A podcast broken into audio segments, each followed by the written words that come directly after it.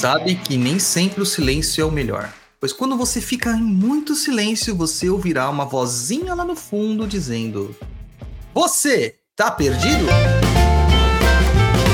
Tá perdido?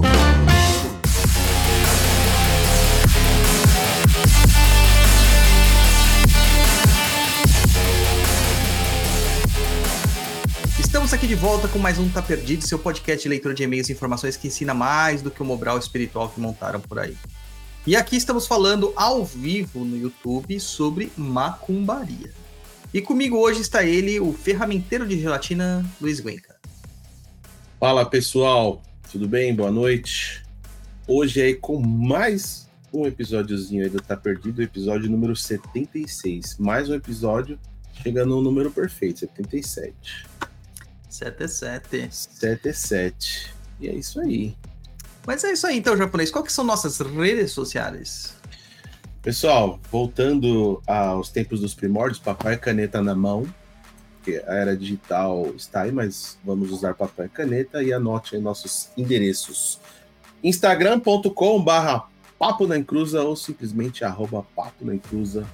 O nosso blog lá, 08 bola bola, mais conhecido de grátis, www.perdido.co.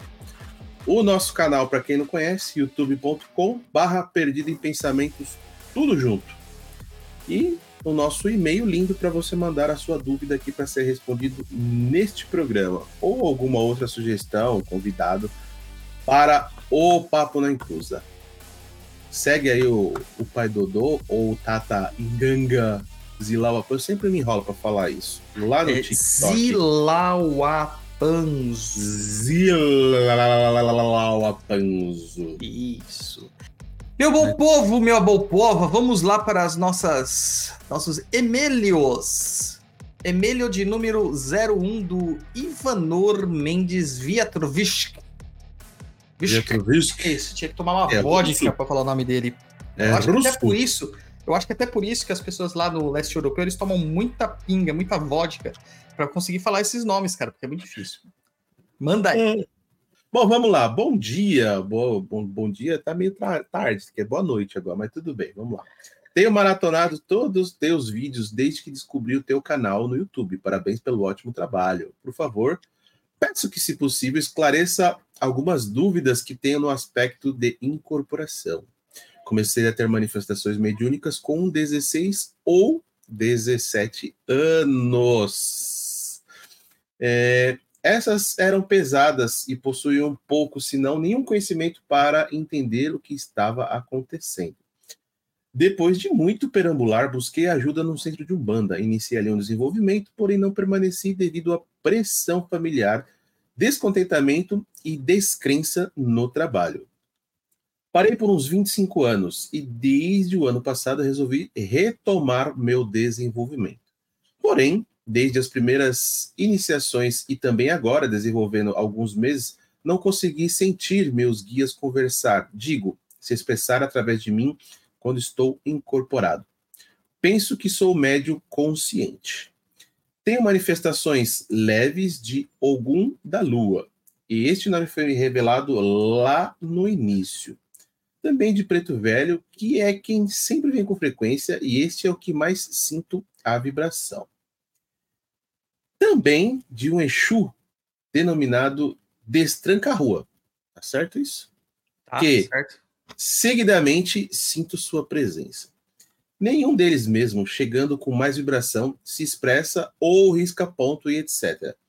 Poderia esse algum ser um falangeiro e não um caboclo, e por esse motivo não falar? Posso fazer algo para desenvolver a comunicação com os meus guias? Grato. É, brother, é o Ivanor. É o seguinte, cara. É... Pode ser sim que esse Ogum da Lua seja um falangeiro. Ah, Inclusive, é um nome muito comum para falangeiro, né? Ogum da Lua. É, então, pode ser sim que ele seja um falangeiro. E, e não é que o falangeiro não fala, é que normalmente ele não fala, ele não emite, não emite sons, né? É, não é, ele não é feito para dar consultas, né? Ele não é ele não gosta dessas coisas, né? Não é o, o métier dele. Mas pode ser sim um falangeiro aí de Ogum, né? Com esse nome Ogum da Lua. E bem provavelmente é mesmo, viu, cara? Agora, muito me estranha, né? Você incorporando todas essas entidades, sabendo nomes e tal, você não conseguir é, manifestar nos outros, né? Preto Velho, que se vê com frequência, né? É, e tem mesmo o Exu, que o Luiz até assustou, destranca ruas, né? Mas existe sim, tá? Então é muito estranho isso aí. Então, realmente tem alguma situação aí que está bloqueando a sua mediunidade, talvez um pouco de segurança, pelo que eu estou lendo aqui nas suas palavras, pelo, pelo distanciamento, né, da, das vezes que você incorporava e agora. Mas, assim, dá para fazer coisas aí para resolver isso, tá? É, a gente consegue lidar com algumas situações. Primeiro é trabalhar essa ansiedade, né? Trabalha essa ansiedade para que você, na hora de você fazer o desenvolvimento, você vá lá mas não coloque muita pressão em cima de você. Permita que o guia trabalhe ali de uma forma uh, tranquila, calma. Né? Se acontecer, aconteceu. Se não acontecer, não aconteceu. Não fique nervoso por, pela situação. Entenda que você vai errar, independente dos tempos de, de, de desenvolvimento que você teve ou como você incorporou ou não.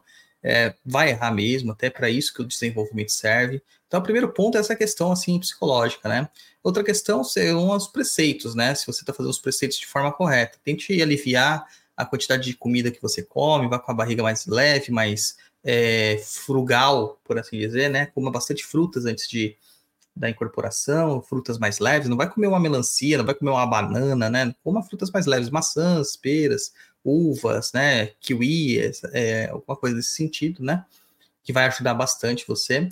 Uh, uma outra coisa é mascar ataré, pimenta da, da, costa, um pouco antes das incorporações, mascar esses ataré, engole um pouquinho de água lá com o ataré, é, isso ajuda também. Por fim, né, se nada disso resolver, para desprender a fala do guia, a gente pode fazer os banhos é, espirituais nesse sentido. É, existem dois banhos que eu gosto muito de, de indicar para essas questões assim prontamente. O primeiro é um banho que a gente sempre fala aqui, que é o banho de ametista. Tá? Você vai pegar a, você vai pegar sálvia, boldo, né? É, pode colocar um pouco de alfazema, bastante água e colocar uma ametista dentro da água e deixar lá por mais ou menos uns 5, 10 minutos. Depois você tira, né? Tira essa essa ametista, por favor, porque já teve gente que jogou a ametista da cabeça, se machucou. É, coa, né, esse banho e toma um banho da cabeça aos pés. Pode até acrescentar água de coco neste banho para ajudar com isto, tá? Então pode fazer desse jeito aí também. E tem um outro banho que eu gosto muito, mas esse é um pouco mais agressivo, e esse eu não recomendo para você se você já estiver manifestando bastante uh, a mediunidade, que é o banho de oriri. É... Deixa eu lembrar agora o que, que vai tudo no banho. É oriri, de, é, flor de colônia, alface d'água, que é a, é a erva de Santa Luzia, e uma folha de mangueira, misturado com água de coco e água normal. Você faz esse preparado joga na sua cabeça aos pés. Existem outros preparos, com erva de Santa Maria, erva de, erva de São João, mas esses eu, eu prefiro que vocês não usem a princípio, justamente porque a gente não sabe se vocês também estão tomando algum medicamento e essas duas ervas podem interferir em alguns processos medicamentosos, principalmente antidepressivos, né, ansiolíticos e tudo mais. Mas basicamente é isso aí. Isso aí vai ajudar você nessas questões. Acredito que vai ajudar. E aí, Japa? Ah, tem uma coisa a mais também que ele tinha que fazer, né? Falar com o dirigente dele sobre essas dificuldades. Será? É, claro, cara. Se você tá necessitado, você tem que falar, né? Você viu, Dodô? Reclamaram do meu chapéu da Irlanda. Aquele chapéu parece o cara do One Piece, cara. O... Como é o nome dele lá? O... Esqueci o nome do cara do One Piece. Vou falar aqui pra Gabriela. Gabriela, isso aqui, bom pub. Olha só que legal. É um pub que tem lá na Irlanda. E o pub, eu vou colocar aqui na tela, ó, é desde 1198 ele funciona. Duvido. Verdade, desde 1198, registrado. Tá no Guinness Book. Duvido. 1198. Deve ter fechado várias vezes, não tinha ninguém para ver lá. não sei. Tá lá, 1198. E eu estive lá. É, vamos lá para a segunda pergunta. Eu não entendi muito bem essa segunda pergunta, mas vamos lá. É, o e-mail número 2 da Ana Cláudia, tatuada da web. Quero fazer uma tatu e gostaria saber o significado e o local que quero fazer. Vocês podem me orientar e quanto vocês cobram? Então, eu, por que, que eu deixei isso aqui na pauta, né? É, muitas pessoas veem meu vídeo lá no YouTube, né? Tatuagem e tal, né? Que está algum problema de o pensamento sobre tatuagens. E eu, eu lá eu relato que sim, tem alguns casos que dá muito problema. E as pessoas acham que eu sou consultor de tatuagem. E ficam mandando perguntas, falando: ah, eu vou fazer uma tatuagem, você pode verificar para mim é, o, o, local e o significado para ver se vai dar algum BO para mim? Cara, sinto muito, não posso. Tá? É, quer saber sobre isso?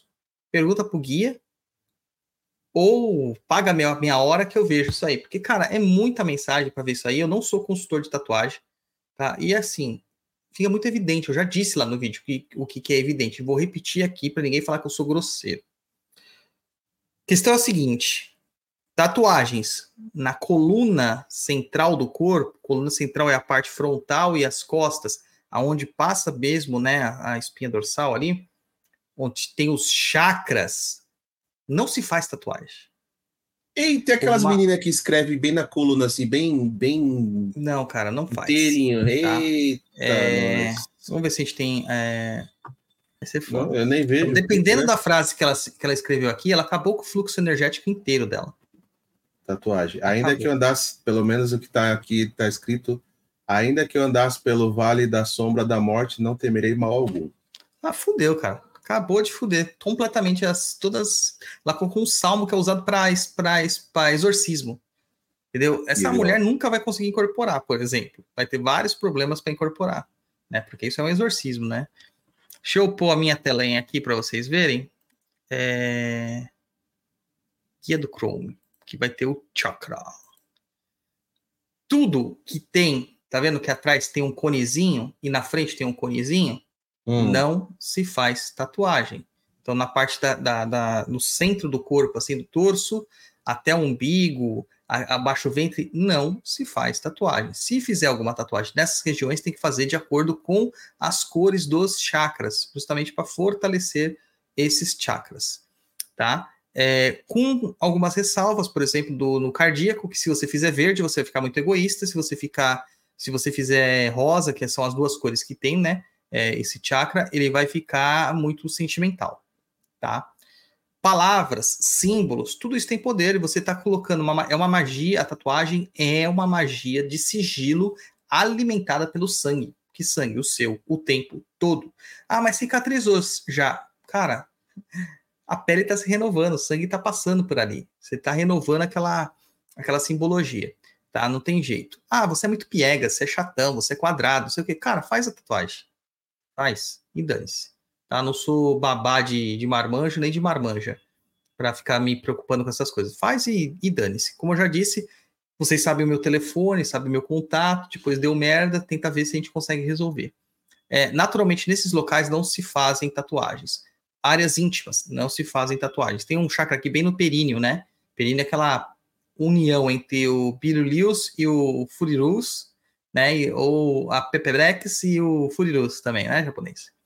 Não se faz tatuagem na cabeça. E um aquela tatuagem, da famigerada, famigerada tatuagem da Anitta? Que o pessoal, Qual que é a ela, tatuagem ela da Anitta? Não ideia. No... Ah, não faz, cara. Não se faz, tá? É, cara, nem precisa falar, né? Olha onde que você foi também, né? Ué, é... é surgiu uma dúvida, ela fez lá. Não tá se falando. faz tatuagens assim. Locais de punção muito fortes, como o pulso, né? Pulso não faz tatuagem, tá? Tudo isso gera uma situação muito complicada na vida da pessoa. Ah, mas eu quero me tatuar, eu quero fechar o corpo. Então saiba escolher os símbolos que você vai pôr. Escolham símbolos que não tenham um contexto esotérico. Não tem um contexto esotérico. Não adianta você fazer tatuagem com contexto esotérico para achar que você é ocultista, que vai dar ruim. Outra coisa, não façam tatuagens de pontos riscados das entidades. Eita, conheço gente que tem.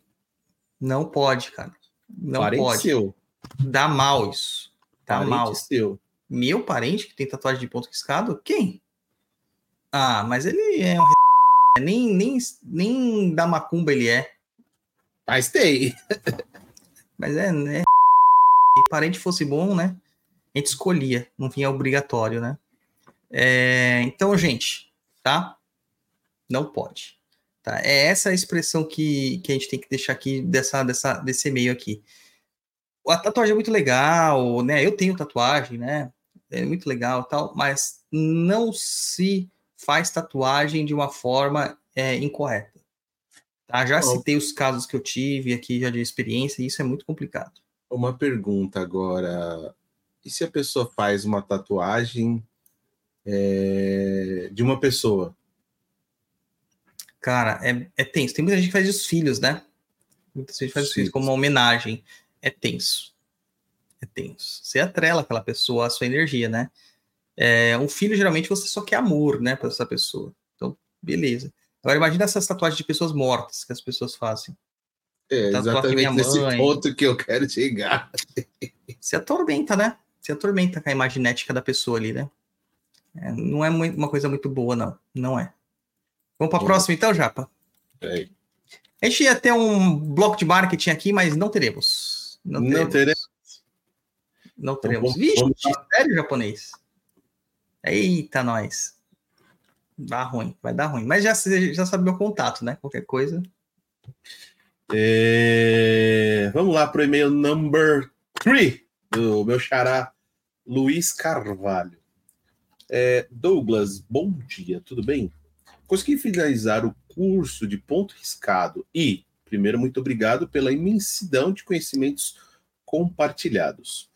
Costumo comentar que os grandes méritos do material disponibilizado por você é que traz fundamento e são funcionais, ou seja, realmente dão resultado. Tenho algumas, abre parênteses, muitas dúvidas e vou encaminhá-las. É, a primeira, você quer que eu leia por partes? Ou você é, lê é melhor, né? Tópico a tópico. Tá, vamos lá.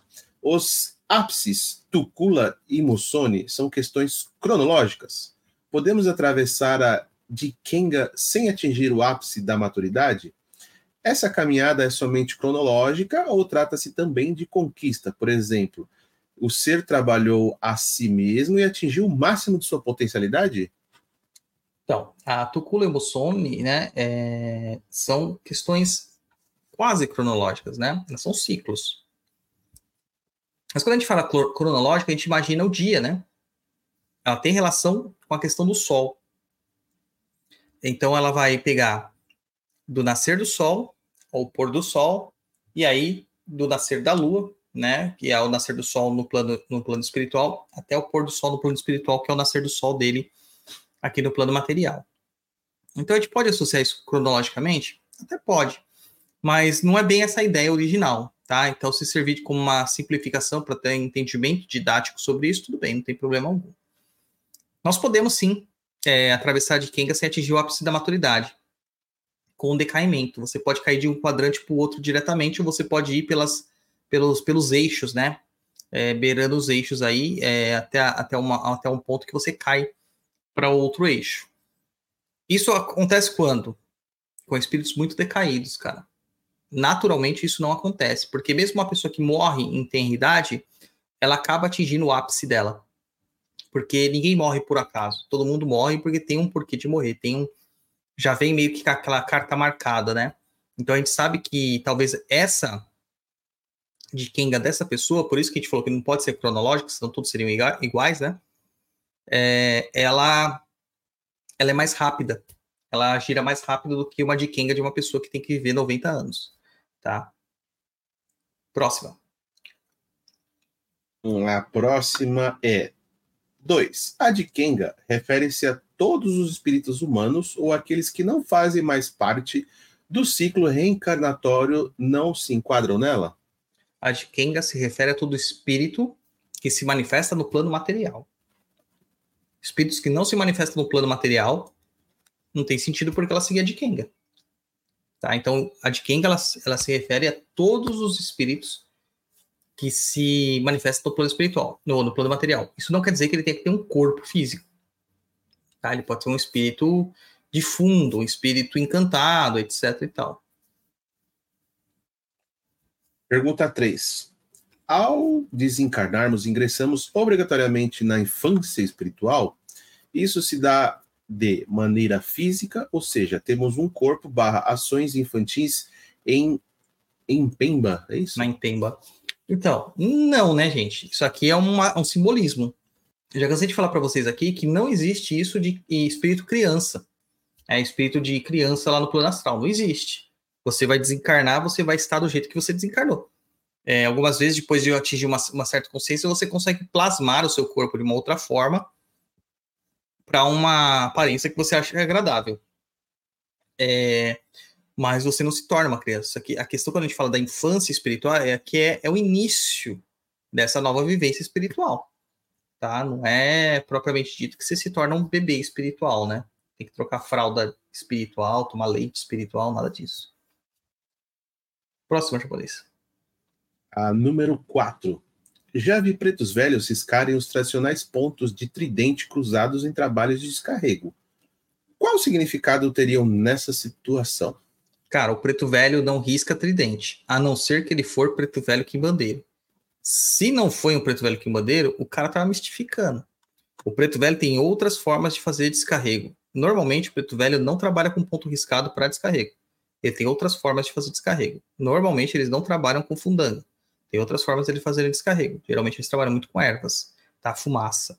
É, então, é, eu, se não é um preto velho quimbandeiro, eu estou para lhe dizer, e o preto velho queimadeira é muito diferente do preto velho normal, então talvez você vendo e relatando que é um preto velho, preto velho aqui, né? Tem a, o arquétipo do preto velho, deve ser um preto velho regular uh, de Umbanda, você está vendo uma mistificação. Quinta, a coroa é uma simbologia presente em pontos de entidade da esquerda? Qual o seu significado? Algumas delas têm coroa. Qual que é o significado da coroa japonês? Coroa? Coroar Mostrar que a pessoa é importante. Realiza, né? É exatamente Realiza. a mesma coisa. É a mesma coisa. E a sexta pergunta. Por fim, é, eu vi um ponto de caboclo com três lanças saindo de Mussone e apontando de maneira reta e perpendiculares à direita e esquerda para cima. Porém, acima delas, havia o que parecia ser um arco. Qual a leitura que você sugere? Já que as setas não tinham aqueles risquinhos na base, denotando ser uma flecha e o arco não estava entre elas, mas acima da ponta. Envio anexo, que seria o arco e o que estaria é, posicionado em relação às lanças. É, ele mandou, eu vi lá, né? É... é, isso mais parece um erro de grafia, cara. Eu esqueceu de colocar os, os risquinhos lá. Isso pode acontecer, o médium esquecer de pôr os risquinhos, porque ele está interferindo aí na, na incorporação, isso pode acontecer, tá? Agora, se forem lanças mesmo, quer dizer que ele pode ser os dois também, pode ser um caboclo de Oxóssi e um caboclo de Ogum, tá? Ele tem as lanças e o arco. O arco não precisa estar com a flecha é, prontamente, né? Ele pode se munir de flecha posteriormente, entendeu? Ele está dizendo que ele tem potencial de atingir algo mais longe. Não necessariamente que ele atinge algo mais longe. Acabou? Pronto. Acabou. Seis Caramba. perguntinhas e uma pergunta ele fez. Tô rápido hoje, hein, mano? Tô assim, ó, papum, papum, papum. É. Vamos, Vamos lá para o e-mail número 4? 4? É isso, isso. mesmo? Corta para o e-mail número 4.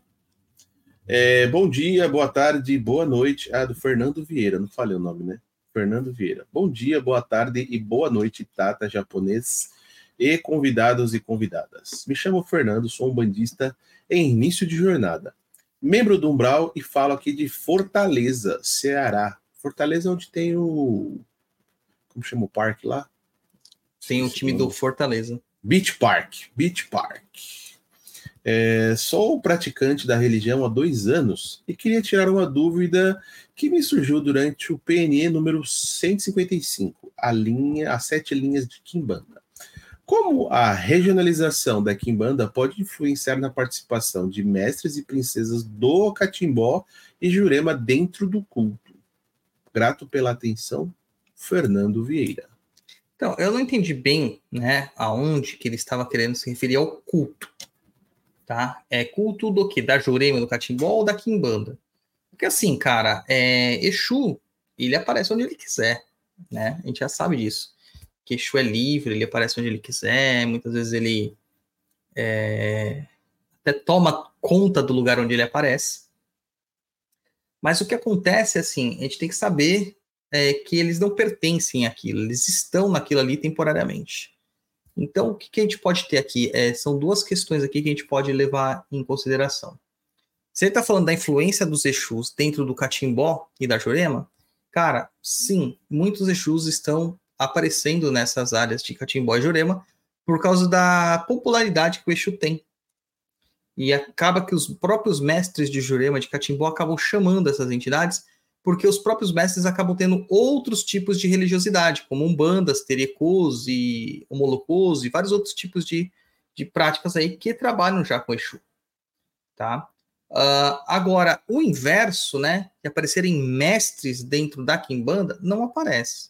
O Zé Pilintra, por exemplo, que vocês amam dizer que é mestre, não é. O Zé Pilintra de Kimbanda, o Exu Zé Pilintra, ele não tem nada a ver é, diretamente com o mestre do Catimbó Zé Pilintra. São entidades diferentes, têm nomes similares, mas são pessoas diferentes que deram origem a isso. Pode ser que este Zé Pilintra que vem na Kimbanda, ele tenha alguma experiência com o catimbó, tá? Pode ser. Mas isso não quer dizer que ele, que ele se mantém no catimbó como mestre. Às vezes ele não atingiu o seu encantamento como mestre. E ele se tornou o quê? Adivini se divinizou como Exu. Então ele vai partir para os campos de Exu. Tá? Então uma coisa é uma coisa, outra coisa é outra coisa. É que eu sei que existe uma romantização, principalmente a respeito do Zé Pilintra. Tá? Não são outros mestres. A gente não vai ver mestre Carlos, a gente não vai ver mestre Inácio, né? A gente não vai ver essa, essa galera aparecendo por aí a torta direita nos terreiros de Umbanda, porque não são conhecidos. Agora, o que tem de mestra Luziara, né, e, e mestre Zé Pilintra, cara, o Zé Pilintra da Jurema, como algumas pessoas falavam, cara, é absurdo, cara, é absurdo, é absurdo, né? Tinha um programa aí num, num canal de, de YouTube, né? Que era o show das. Era o show das aberrações. Né? Era o show da mistificação. Tinha um grupamento lá de espíritos que se manifestavam. E vira e mexe Zé, um Zé Pirita da Jurema lá. E você via nitidamente na voz do médium que era um médium totalmente falando ali. Até pelo, pela, pela fala rasa que aquelas entidades é, tinham ao responder as perguntas que eram enviadas a elas, né? Uma fala muito rasa, que não tem nada a ver com as profundidades de sabedoria que as entidades têm, tá? Então, a gente tem que duvidar dessas coisas, mas pela massificação que acontece é, do mito, né? A massificação que acontece é, é, é do ícone, você acaba que perde a essência daquela entidade e você cria uma nova essência, você cria uma nova visão sobre aquela entidade. Então, hoje, o malandro é cultuado e endeusado como um grande herói popular. Não é. Tá? Malandro é complicado, cara. Malandro é difícil. Tanto que a Kimbanda, que é tida como uma das uma da prática, a prática do mal, né? Ela domina o mal, não gosta tanto assim de malandro, cara. Tem dificuldades no trabalho dos malandros em certos aspectos, é, precisando ter regras específicas para conter essa galera aí, tá? é, porque eles não são afeitos a regras, eles não são afeitos a, a, a nada que é restritivo. Tá? Então, eles podem causar grandes distúrbios é, no processo espiritual ali. Mas hoje, todo mundo tem o Zé Pilintra, todo mundo tem o Camisa Preta, todo mundo tem o Malandro Miguel. É, hoje tá uma maravilha isso aí de, de malandros que a gente encontra para todo lado. É, e que muitas vezes eles falam que os malandros eram mestres. E aí começa a confundir catimbó, com encantaria, com umbanda, com, com macumba, com quimbanda e vira uma salada mista. Não é assim que as coisas acontecem. Tem que ter cuidado. Tá? Tem que ter cuidado. Certo, Japa? Pera, uva, maçã, salada mista. É, você tá muito rápido hoje, né? Tá muito... Tô, hoje eu tô muito de flash, cara. Acho que, é. nossa. É que eu tô acontece? na força do ódio hoje. Hoje eu tô na força do ódio. Entendi. Então vamos lá para a quinta e última pergunta, né? É do Jonathan, Jonathan Gomes. Não é Jonathan, cara, é Jonathan. Jonathan, é, Jonathan. Jonathan. Jonathan. Ixi, rapaz, Jonathan. É isso. Bom dia, boa tarde, boa noite a todos. Espero que todos estejam bem. Me chamo é, Jonathan. E essa noite tive um sonho estranho, aliás, esses últimos tempos venho tendo muitos sonhos estranhos sobre diversas coisas. Mas como esse teve afinidade com a temática do programa, resolvi compartilhar. Contudo, antes quero fazer uma pequena explicação de como vir conhecer o multiverso Papo na Inclusa. Há algum tempo me interessei pelo meio esotérico e passei a acompanhar o canal Conhecimentos da Humanidade. Em um dos episódios, o Douglas foi um dos convidados de uma das lives. Quebrou um monte de preconceitos que eu tinha com as religiões de matriz africana de modo geral. Desde esse dia, sempre ouço episódios nas minhas caminhadas de ida e volta do trabalho. E agradeço muito pelo trabalho de vocês. Desenvolve, já fiz um bom êxito a Mironga do Severino. E funciona. Enfim, o sonho parecia ser um cemitério ou alguma representação de um cemitério, tipo uma montagem de um cenário para um ritual específico ou ornamentação do próprio cemitério para o ritual. Eu e outras pessoas estavam na, estávamos na fila e os responsáveis pelo ritual, paramentados com capas e roupas escuras, organizavam a fila e os atendimentos. Chegou a vez da pessoa à minha frente, ela entrava numa sala que só havia muros. Não tinha teto, dava para ver o céu. Era um anoitecer, já não havia sol. Mas ainda não estava completamente escuro. Olhei para frente e a moça se ajoelhava ao lado de um túmulo e começava a consulta. É, na minha primeira vez, na minha vez, repeti o processo. Uma voz na minha cabeça disse: Sou Exu perto. Não lembro se falou mais alguma coisa. Puseram uma placa com um nome, um nome, um personagem bíblico em cima do túmulo e começou uma correria de lado de lado de fora. Pessoas começaram a ser arrastadas no estilo filme de atividade paranormal para dentro dos mausoléus do local. Corri, encontrei um amigo que também fugia. Paramos em outro local debaixo de um viaduto. Mas calmos e seguro, olhei para ele e, num surto de serenidade, exclamei: Puta que pariu, viado! Que foi aquilo? Acordei e logo voltei a dormir. Daí pergunto: esse sonho pode ser algum tipo de aviso, chamado ou algo do tipo? Esse Exu preto existe? Eles podem se manifestar assim em sonhos?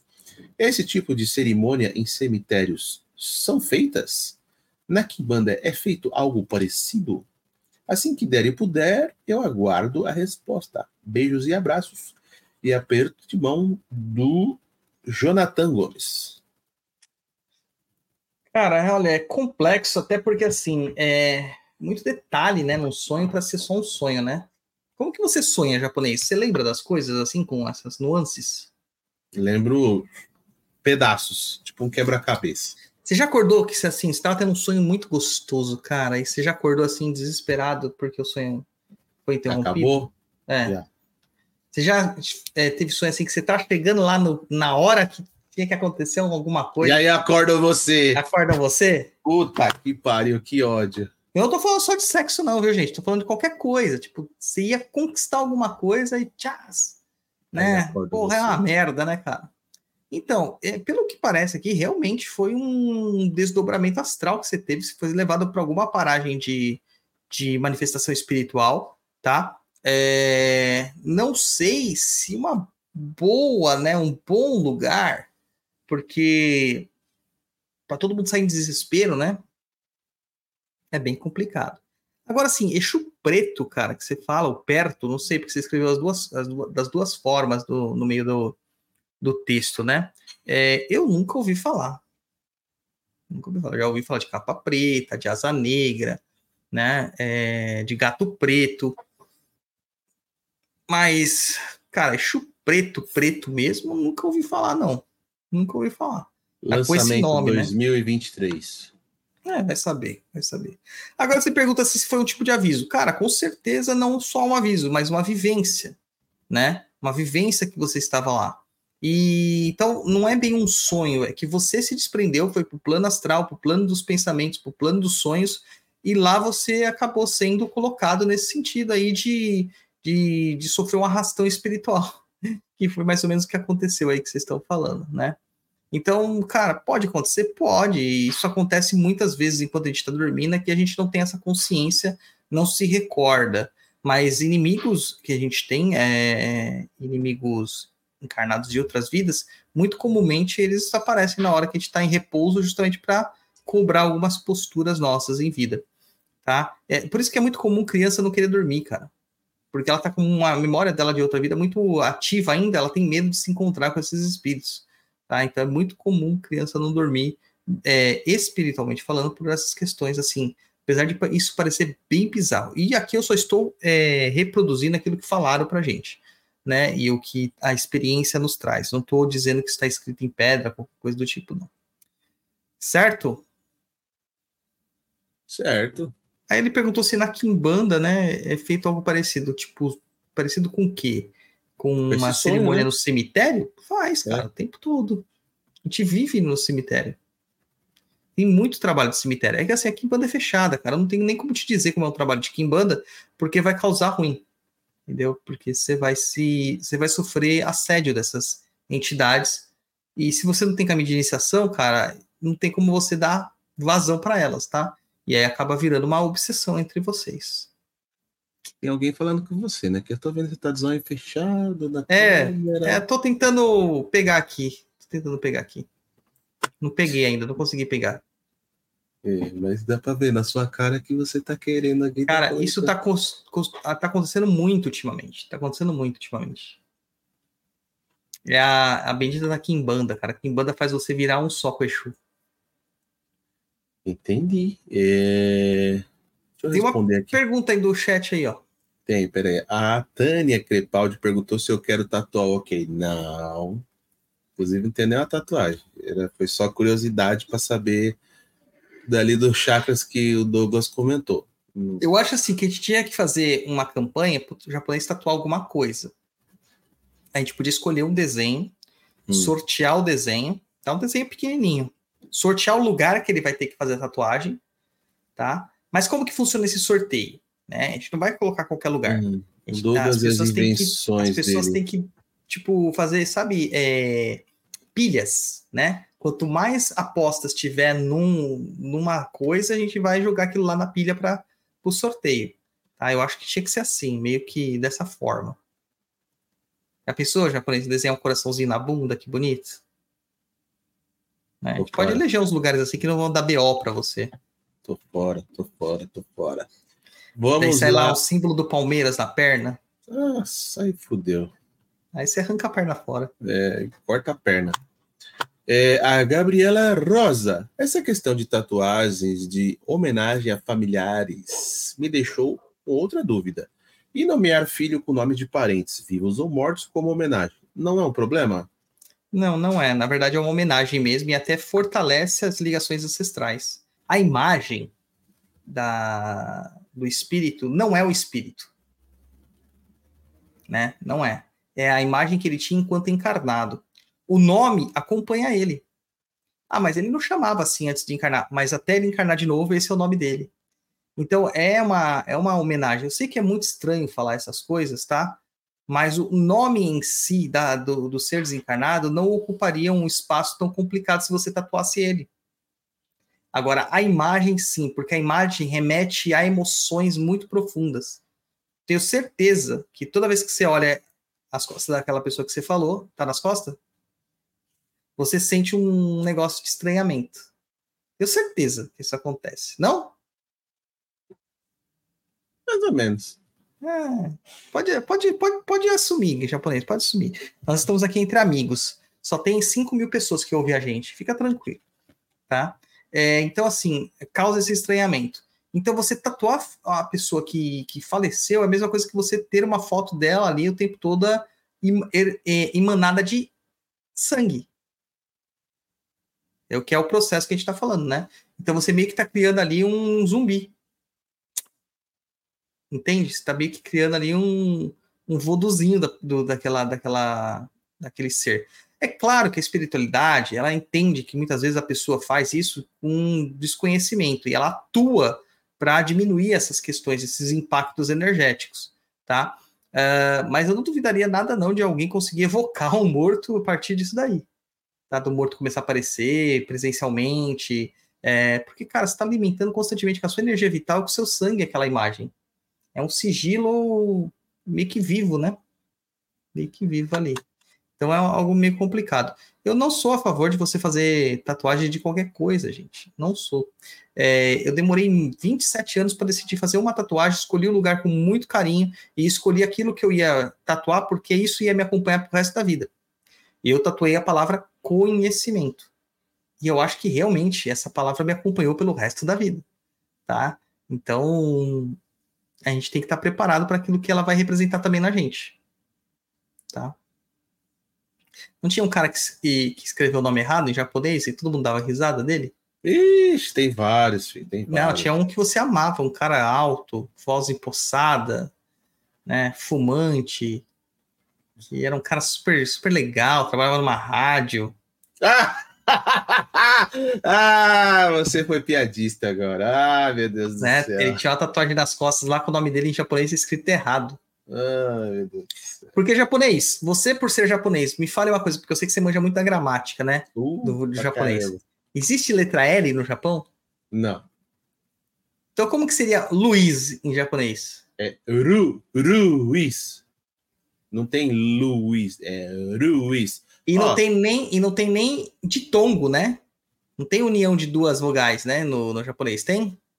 Puta, cara, aí não sei te falar. Pode ser que tenha, mas uh, é uma dúvida que no meu nome, que eu lembrava que quando eu fazia judô, eu pedia pro meu padrinho escrever meu nome em japonês na minha faixa, né? Aí eu falei, mas tá certo meu nome aí? Ele falou, não, porque não tem o L, né? Então, o seu nome em japonês, o pessoal, é, o mais próximo é Ruiz. Não tem é, o L. É, meu também é Doburas. Doburas. Eu tenho o Glass. Isso, é, Doburas. Doburas. Entendeu? Exatamente. Não tem esse som GL aí. Então, assim. É... E aí inventar, inventaram L para ele? Inventaram. Inventaram L para ele. Ai, papai. Então tava escrito errado. Tava escrito errado. É. É que nem o outro cara que falou para escrever uma coisa super importante, assim, uma palavra muito forte em japonês, que demonstrava coragem, e escreveram Coca-Cola. Nossa. Né? Tem casos assim incríveis, né? Tem casos incríveis. Aí você pega isso aí pela simbologia e aí você vai fazer um monte de cagada, porque as pessoas elas fazem um, um sincretismo tosco, né? Inclusive hoje eu fiz um, né, uma postagem sobre sincretismo no blog depois de anos que eu não escrevi um texto. Aí saiu um texto de cinco páginas lá. Mas assim, a, a ideia é que você saiba o simbolismo. Se você faz isso propositalmente, porque tem gente que faz essas magias, né, de de tatuagens, né, no corpo por todo, assim, colocam vários sigilos. Se você faz isso propositalmente, ok, beleza, você está com consciência disso, você está buscando um resultado. Agora, se você faz por outro motivo, não. E assim, ó, tem um, um jeito muito legal de você fazer isso de forma temporária. Tá? Ah, eu quero um, montar um sigilo aqui e conseguir essa força, mas de forma temporária. Como que é? Rena. Com rena. Exatamente que a rena não, a rena acaba pegando um pouco do seu, do seu sangue, mas não, não fica passando o tempo todo, porque a superfície que ela vai atacar, né, que ela vai agredir, que por isso que o sangue vai lá para cicatrizar aquele processo ali, é, é muito superficial, tá? E ela some. Então dá para você fazer com rena. Ou, ou, deve ter um delay tão absurdo. Eu queria saber o delay, né? Delay. Aí, Natiele Koga, Luiz, falou: O senhor vem falando muito sobre a morte da Umbanda. O senhor acredita que em algum momento iria ficar apenas na Kimbanda? Cara, não. Eu tava falando isso com o Tata Kamushizila hoje, né? É, a gente tava conversando, porque não sei se vocês sabem, né? Nós conversamos, gente. A gente não só faz macumba, a gente conversa sobre é, o andamento da religião, é, o cenário religioso, etc e tal. É, e assim, nós temos pensamentos políticos muito divergentes, né? Mas respeitosos um com o outro. E isso gera discussão, gera debate. Discussão, quando a gente fala, é diálogo, tá? Não é briga. É, e pensamentos. E hoje eu estava falando com ele sobre a questão da, de uma certa imposição que há é, cenário de, no cenário de Kimbanda brasileiro, de que você não pode fazer é, certas coisas. Tudo isso começou porque hoje eu publiquei um, um texto do Perdido.co falando sobre sincretismo, que se chama O Incômodo Sincretismo, tá? É, e esse é um texto que assim, eu, eu acordei hoje, japonês, inspiradíssimo. Eu acordei 5 da manhã, sozinho, sem qualquer interrupção, sem ninguém me chamar tal, e eu senti um ímpeto de vir para o computador e sentar e escrever. E fiquei escrevendo. Gerou um arquivo de qu quase cinco páginas no Word, A4. Cara, é bastante coisa, né? Tudo dentro letra, dessa... letra 100 eu consigo fazer também. Não, letra 10. Bom dia, tudo bem? Já é, deu. Letra 10. É... Então, é, em cima desse texto, daí depois eu estava em umas questões aí da vida, estava esperando lá uh, uh, numa recepção e estava trocando ideia com o, com o Tata.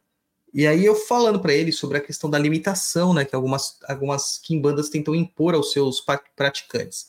Que existe sim uma questão de tradição, mas a tradição ela não é limitadora, ela só é um, um fio condutor seguro para as pessoas. E nesse processo aí, eu acabei é, falando que eu estava batendo muito na tecla de que eu precisava é, aumentar a ênfase no trabalho que eu estou fazendo de uma, de uma relativização, de uma recuperação da macumba. Tá? Macumba mesmo, o ato de fazer macumba.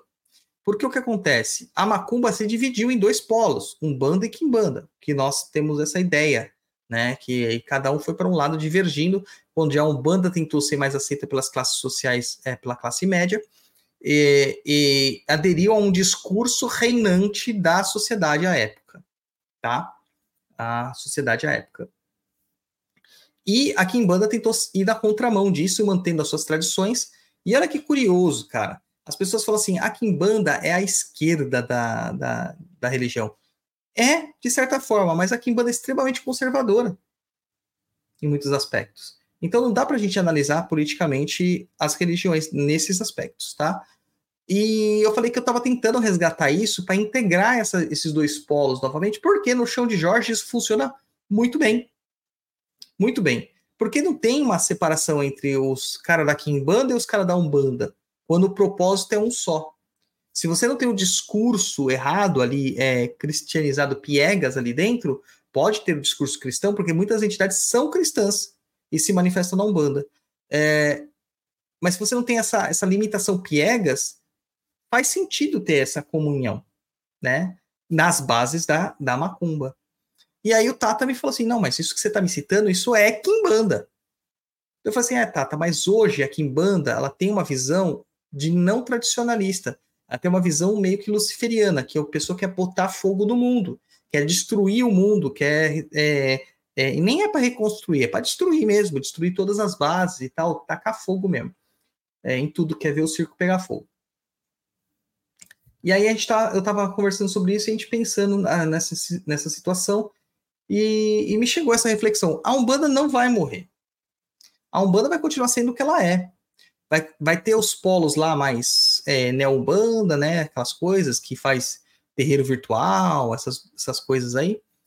E vai ter a Umbanda de fundo de quintal, que toda, toda casa faz. Só que essa Umbanda de fundo de quintal, ela vai ser o resgate da macumba que era como a macumba era praticada, não tinha uma exposição midiática. Hoje, a Kimbanda tomou a posição da Umbanda como uma, uma coisa é, para ser aceita entre as classes médias. É, hoje foi isso que aconteceu. Tanto que a gente vê uma, uma proliferação muito grande de Kimbandas por aí, e que possivelmente nem Kimbandas são, né, gente? A gente aproveitando para surfar na onda. É, tem uns caras no TikTok que se fala aqui em bandeira, cara, que eu fico olhando aqueles caras falando, não acredito nisso, cara. Será que esse cara sabe que é tradição? Porque ele fala tudo contra a tradição. Se ele soubesse o quão conservador é aqui em banda, né? Ele não falaria isso. É, então, assim, eu acho que a Umbanda ela não vai morrer, mas ela vai se ressignificar para essa macumba de fundo de quintal. E a Kimbanda vai tomar uma profusão assim, baseada nas sagradas que a gente vê por aí, né? Nas neo-umbandas, vão virar neo-quimbandas. E as tradicionais vão ficar restritas também a grupos menores, a grupos pequenos. Tá? Então, eu acho que é tudo uma questão de, de expansão e contração, como o universo também o faz. Isso já aconteceu outras vezes, tá? Nos processos religiosos.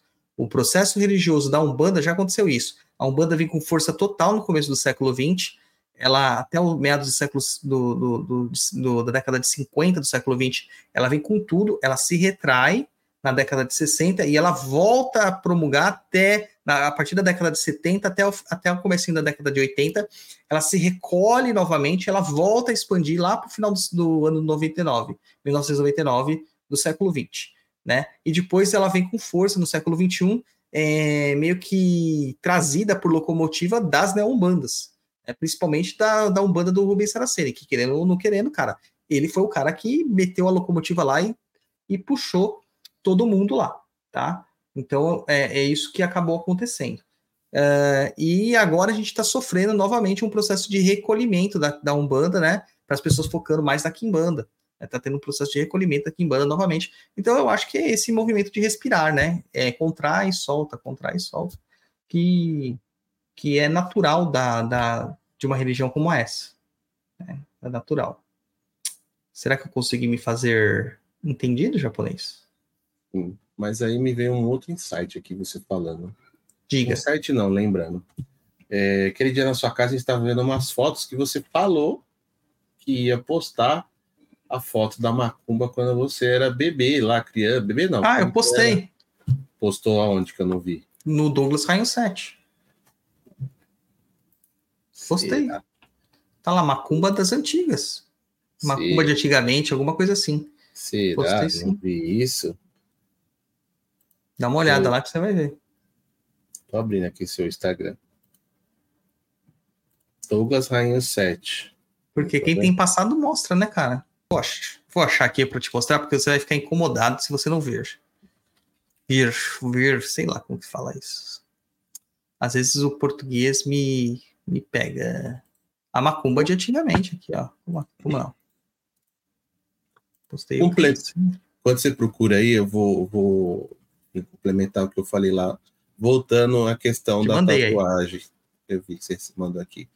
A P falou que não são 24 horas, acho que ele quis se referir 24 horas de voo, né? 35 deve ser com as paradas é. e, e, por aí. São 24 horas voando. É, que mais que ela falou também que ela ela trabalha no órgão público lá e também no calor ela tem que cobrir os braços, porque ela deve ter tatuagem nos braços. Cadê onde ela falou? Aí, ó, piscina e academia, eu mesmo trabalho em órgão público. No verão tenho que trabalhar de manga comprida. Piscina e academia não deixa mesmo. Eu tenho um primo que ele foi pro Japão e ele fez tatuagem. Esse cara, ele fez um bagulho muito grande. Ah, verdade. Ele fez aqui, ó, é do pescoço passa pelas costas inteiras, passa pela bunda e termina na, na polpa ali da bunda. Na ah, polpa, da, na, na, polpinha ali. Uhum. E aí ele falava que, meu, ele chegava nos lugares, as pessoas, se ele ia pra praia, ele conseguia ficar no melhor lugar, porque as pessoas não queriam ficar perto dele. Por causa é, do existe... negócio da Yakuza, né? É, existe preconceito mesmo. Sim. Ó, tem várias perguntas para você, japonês aí, ó. Japonês, japonês. É, tem algo que você teme muito na espiritualidade? A loira do banheiro. É, não. Putz, não sei. Acho que assim, antigamente eu tinha mais medo de essas coisas de ver alguma coisa e tal, mas. Passou. Hoje você senta, conversa e serve bebida, né, japonês? É, vamos trocar ideia, né? Tudo é feito de conversas. Vamos conversar. Exponha seus problemas, eu falo o meu e a gente troca experiência. Tem outra pergunta da Vanessa que ela fala aqui, Tata, qual o maior absurdo que um consulente fez na sua casa? Então tem um problema muito grande, Vanessa, na minha casa, né? Que é um problema que relativo a mim, né? Eu sou o problema nesse sentido, é que eu não lembro do que acontece depois que eu incorporo, tá? Eu digo que eu não sou médio inconsciente, gente, mas eu não lembro do que acontece depois que eu incorporo. É... Então, assim, eu não faço ideia do que o consulente fez. Quando eu sei dessas coisas, eu sei pela, pela, pelo relato de outros, pelo relato, relato de terceiros. E nem sempre o relato de terceiros é muito confiável, né?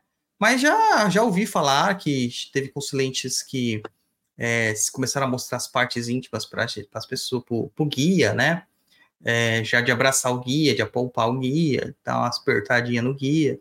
Já vi casos de da pessoa sair, voltar e é, entrar pra, só para ficar espiritando no congá. né? Eu já vi uns casos aí. Agora, assim, o caso mais absurdo que eu vi foi um cara que foi lá demandar o terreiro no meio de uma gira de Exu, porque esse cara foi corajoso, cara. Ele foi lá de peito aberto. Esse foi corajoso. Não sei o que aconteceu com ele. Não sei. Tem louco pra tudo, né? Tem louco pra tudo. Tem louco pra ser palmeirense? Você acha que não tem louco pra tudo? Tem, com certeza. E aí, japonês? Mais uma aqui, ó, da feira, e daí a gente termina? Tata, eu que ainda não sei meu caminho ao certo, o senhor me aconselha a levar minha filha de 9 anos ao terreiro? Levar numa gira de São Cosme, São Damião. A única é, proteção. só se for, cara. Eu, assim, não recomendo se você não sabe se é o caminho que você quer trilhar. Ah, mas a religião, que não sei o quê. Falei, não é por isso, é porque você acaba gerando confusão na cabeça da criança que não tem ainda um discernimento claro sobre o que é o processo religioso, né? Nem os médios lá da casa, eles levam os filhos dele lá para as giras. Eu levo, né? Mas é porque ele, a gente sabe o que a gente quer. A gente está trabalhando lá dentro. Então é diferente, né? É diferente. Agora, se você não sabe, cara, hum, não era adequado. Tem que esperar mais um pouco. Daí, quando você tiver certeza do que você quer, se é isso que você vai seguir, aí vai apresentando aos poucos a religião para ela. E assim, eu levo, mas eu não forço, né? Não forço essa situação. Se amanhã virarem para mim e falar, não, a gente quer ser evangélico, eu falo, beleza, seja. No sendo palmeirense pode ser tudo. Tem mais alguma aí para gente encerrar? Hum, tem a Vanessa aqui, ó. Tá, tu pode falar um pouco sobre demanda de merecimento? Cara, na verdade, toda demanda é por merecimento, né? Porque se pegou é porque merecia. É... Algumas são muito injustas, né? A gente julga injusto, né? Mas se pegou, cara, é porque merecia.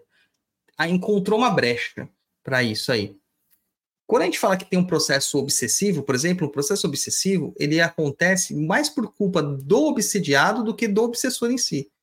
A, a grande maioria dos casos de um processo obsessivo acontece do própria, da própria vítima puxar o obsessor por causa dos seus comportamentos, né?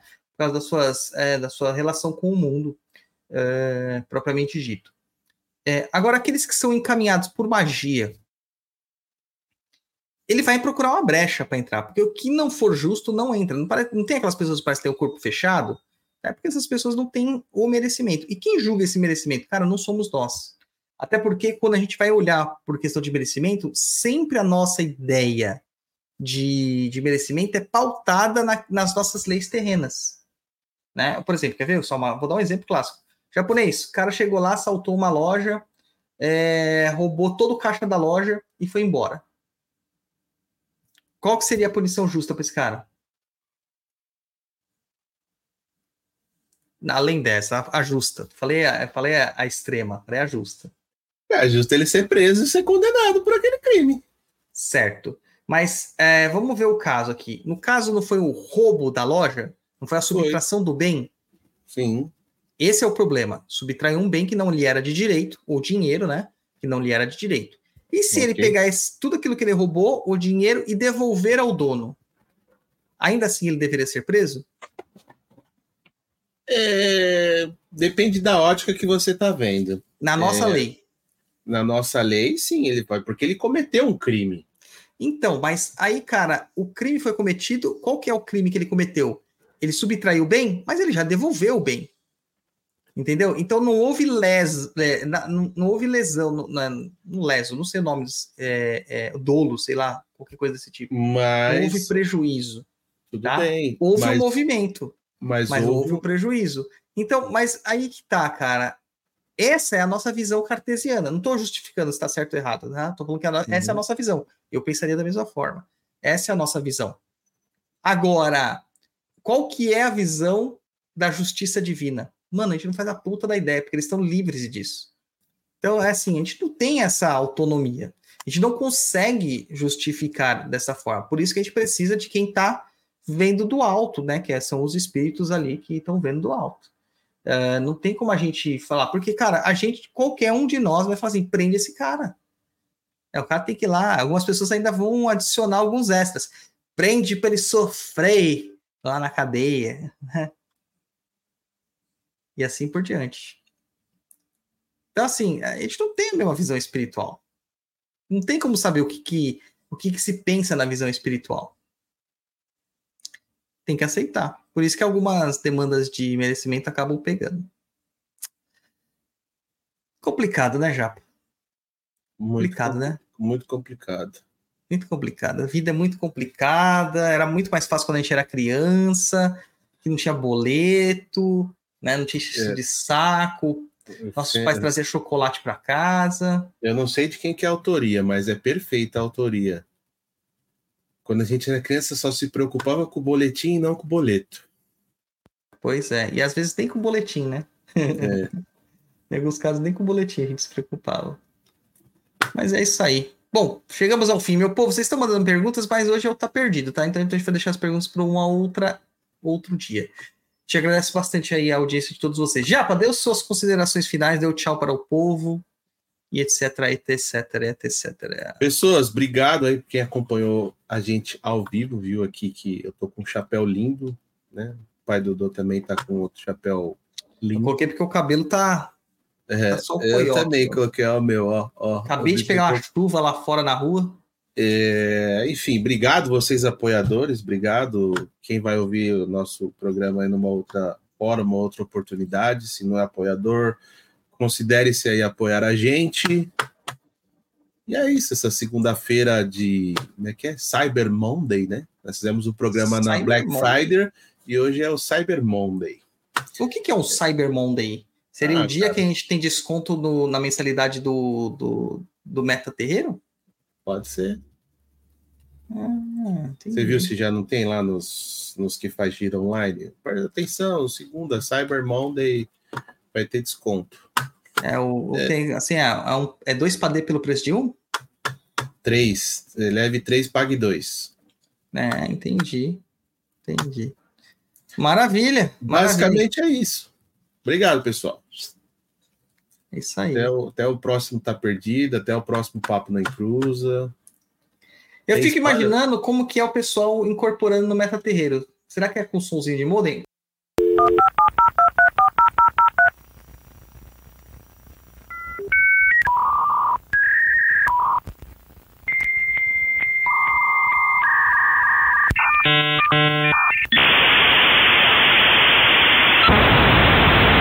Já pensou? Será que é assim? Ou será que é Wi-Fi? Tentando Eu acho, que, eu conexão. acho assim, aquele médio que incorpora assim, ó, um soquinho, é porque tá fazendo a conexão de escada. Entendeu? Ser. Agora, o médium que incorpora, tipo, fluido foi assim, ó. É fibra 500 megas, né? 500 megas. É muito bom. Inclusive, a gente podia fazer isso pro TikTok. Né? Aí tá conectando, hein? Tá conectando. É, o cara tá assim, tá baixando o santo, tá baixando o santo, tá chegando, tá chegando. tá chegando. É assim, é assim. Ai, sou maravilhoso da, da, da nossa juventude, que saudade. Só falta o. Bom, meu povo, muito obrigado. Curta tudo e nos ajude a combater a desinformação. Saravá e até a próxima.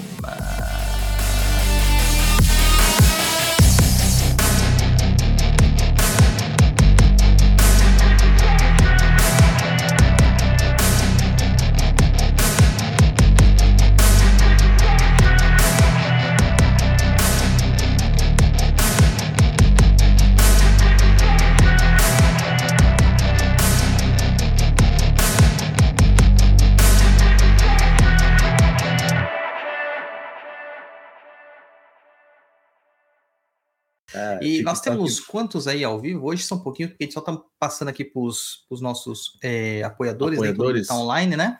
Eu Uhum. queria te mostrar uma coisa, japonês, né? Isso aqui em primeira mão, ó. Isso aqui não vai para o ao vivo, ó. Ó, Eita, nós ó. ervas na banda? O que, que é isso? ó, Do CDJ? Ó, ó, ó, quem escreveu, ó, ó, quem escreveu, ó, quem escreveu. Douglas Rainha. E como que eu vou ter uma, uma edição dessa? Logo, logo eu vou liberar para vocês no Clube de Autores. Vai ficar legal. É um livretinho, tá? Para consulta, mas é um livretinho muito interessante. Vamos ver se a gente faz outros livretinhos nesse sentido aí para mais magias, tá bom?